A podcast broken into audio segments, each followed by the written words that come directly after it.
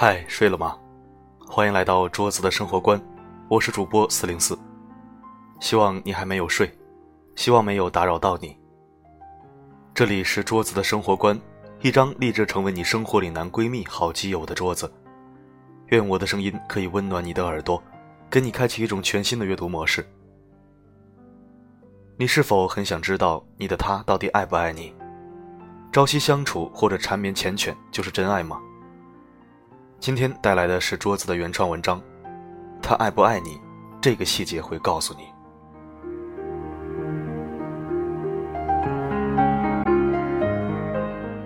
去年国庆节假期回老家的时候，陪母亲在自家菜园里和院子里面清理杂草，给花草树木裁剪。这时，邻居大妈出嫁的女儿刚回门，鞭炮阵阵，好不热闹。新郎开着宝马车，西装革履，大包小包的往屋里面提东西。新娘一袭紧身长裙、高跟鞋，妆容精致，下车就忙着招呼乡亲们到家里来落座。男方家境殷实，家里的房子有好几套，新郎一表人才，相貌堂堂，接人待物都非常热情，没有一点公子哥的架子。乡亲们纷纷说邻居家的女儿嫁得好，一个劲儿的夸赞她好福气，找到了一个好人家，真是享福。母亲带着我也去跟着祝贺。邻居大妈抓了一把喜糖给我，满脸的喜气，连忙要我们坐。从他们家出来回家的路上，我对母亲说：“大妈家的女儿嫁的真是不错，这回大妈可省心不少。”母亲对我神秘一笑，说：“我看到未必。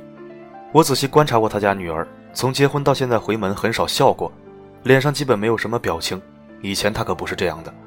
她本来是一个很喜欢笑的女孩。男方家境确实不错。”但是不一定就是他真正爱的人，不过这是他们的家事，也是他女儿自己决定的，所以我们外人也不好说什么。听母亲这么一说，我回忆起来他们结婚的时候，新娘穿着漂亮的婚纱，头戴着花冠，手上都是金光闪闪的镯子，化着最漂亮的妆，可是看起来却不怎么舒服。我当时不知道为什么会感觉不舒服，还是母亲一语惊醒梦中人，原来是新娘一脸冷冰冰的样子。脸上没有任何喜悦之情，让人瘆得慌。后来还真是被母亲说中了。几个月后，新娘哭着半夜抱着孩子冲回娘家，一条心只想离婚。大妈问她原因，她哭着怎么也不肯说。大妈当时还想着压下来，不想声张，怕女儿离婚的事情传出去丢脸面。可是她怎么劝也劝不住女儿，最后还是离婚了。纸终究包不住火，整个街坊邻居都知道了她离婚的事情。都说他女儿不知好歹，放着那么好的人家都不要。大妈被别人这么一议论，经常偷偷直抹眼泪。事情究竟是怎么样，我也不知道。但是我知道，一定不是像外人所说的那样。大妈的女儿肯定还有她自己不为人知的苦衷。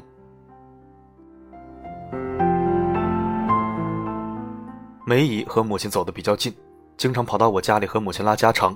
他们经常一个话题可以聊几个小时，都还不过瘾。有一次，我在客厅这边看电视，梅姨和母亲坐在那一头聊天。母亲忙着给梅姨沏茶，梅姨自顾自地说自己的女儿要结婚了，日子已经定了，可是男方那边要二十万的压箱钱。梅姨说不可能给这么多，最多只给十万。这个应该是很气愤的话题，梅姨却是和母亲打哈哈笑着说出来的，好像这个事情并没有发生在她身上，她只是吃瓜群众一个。在我的印象里，梅姨一直是一个爱笑的人。走到哪里，哪里就会欢声笑语。她的思想也比较新潮，经常时不时蹦出几个流行的网络词语。他平时比较爱时髦，注重保养。母亲在他的影响下，也跟着几次走入了美容院。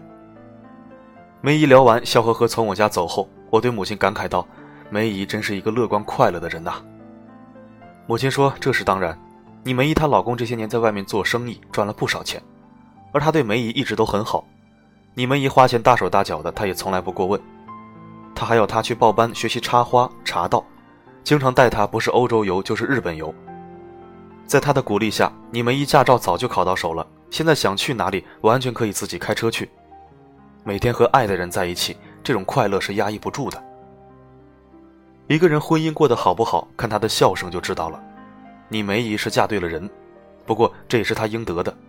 你不知道早些年她老公生意失败，背负巨额债务的时候，他们是怎么熬过来的？那个日子真的很苦，揭不开锅的时候，炒菜完全不放油，就是用一块肥肉在锅边涂几下，挤出几滴猪油出来。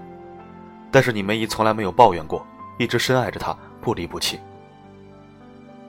很多人说过，天底下有两种人最难得，一种是贫穷的时候陪男人过苦日子的女人，一种是富贵的时候不抛弃糟糠之妻的男人。而这两种人都发生在了梅姨的身上，难怪梅姨整天乐呵呵的，原来是爱对了人，就什么都对了。在我的印象中，每天都有说有笑的伴侣，除了梅姨，还有表舅和舅妈。表舅被查了肝癌晚期的时候，表舅家之前欢欢喜喜、其乐融融的景象再也没有了。那个时候，表舅脸色蜡黄，人瘦的就只剩下皮包骨头。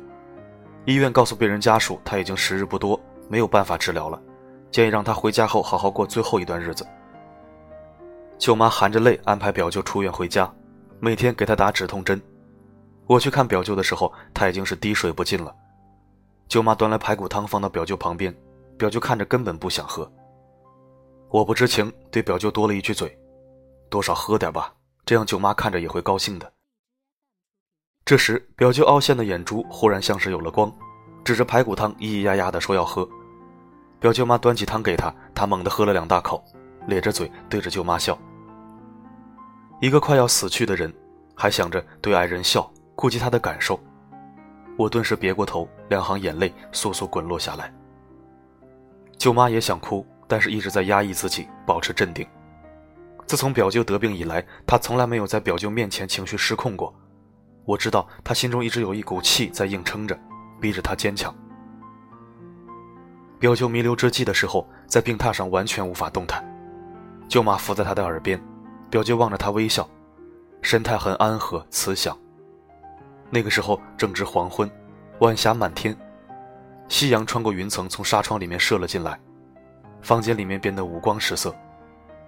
后来，表舅在一片落日余晖中安静的走了。那样的笑容，舅妈再也看不到了，只能在回忆中无数次定格那些年在柴米油盐滚过的暗暗欢喜。真正爱你的人，是想方设法让你高兴的人，是看见你就自然荡漾出笑容的人。是即使在最后一面，也会想着把自己最美好的笑容留给你的人。爱或不爱，看他的脸就知道了。深爱你的人，他的脑袋里面装的全是你，就连走路的时候摔了一个跟头，起来后拍拍身上的灰尘，嘴角依然挂着微笑，因为他还在惦记着你。他的钱包放着你的照片，时不时的望着你的照片傻笑，去到哪里都会带着你，这是一种不可名状的安全感和幸福感。这种爱是一种发自内心的喜悦，是怎么也掩盖不了的快乐，就像是氧气一样无法自拔。他因着你的出现，内心世界顿时变得五彩缤纷。这样欢乐异常，如同被打翻的可乐，不断喷涌而出的兴奋从心脏溢满全身。他爱不爱你，他的笑容一定会告诉你。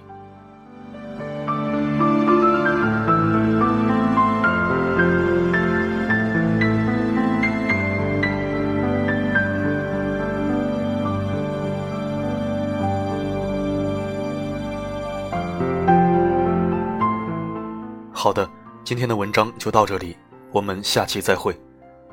如果想听到更多我的声音，可以微信搜索“四零四声音面包”。愿世界上所有相同磁场的人都可以在这里相逢。这里是桌子的生活观，谢谢你的聆听，晚安。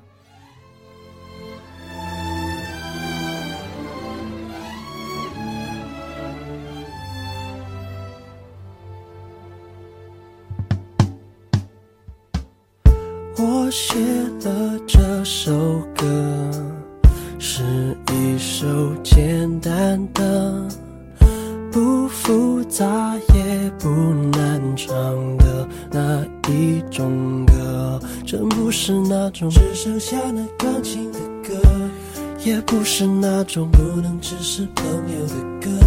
这不是那种两个人的故事，写在一本小说。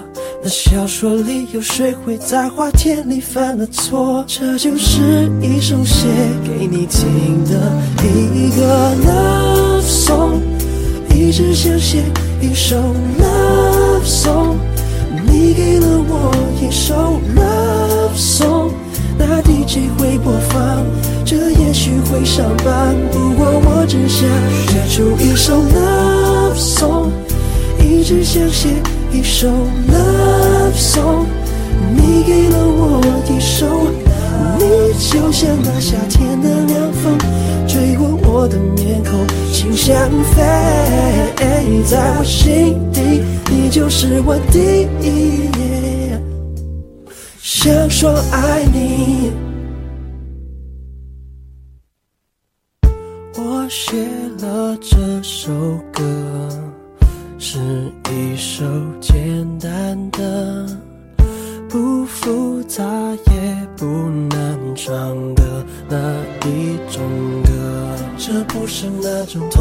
里会遇见的歌，也不是那种真真切切爱我的歌，这不是那种两个人的故事写在一本小说，那小说里有谁陪他看流星在降落？这就是一首写给你听的第一个 love song，。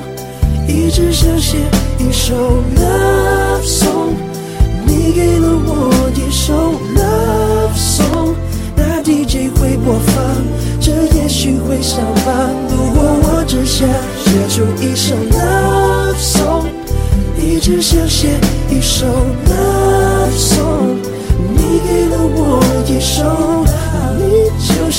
夏天的风。吹过我的面孔，心像飞，在我心底，你就是我第一。想说爱你，嗯，如果你是一幅画。你会是最珍贵的一幅画。如果那画家是梵高的话，又何贵人前来有钱花？哥哥向你求嫁，梵高他说你们都该回家。或者你是 melody，就是最动情，所有的人都会跟着你起唱。就算在夜晚，你的心太亮，让我忘了表我的。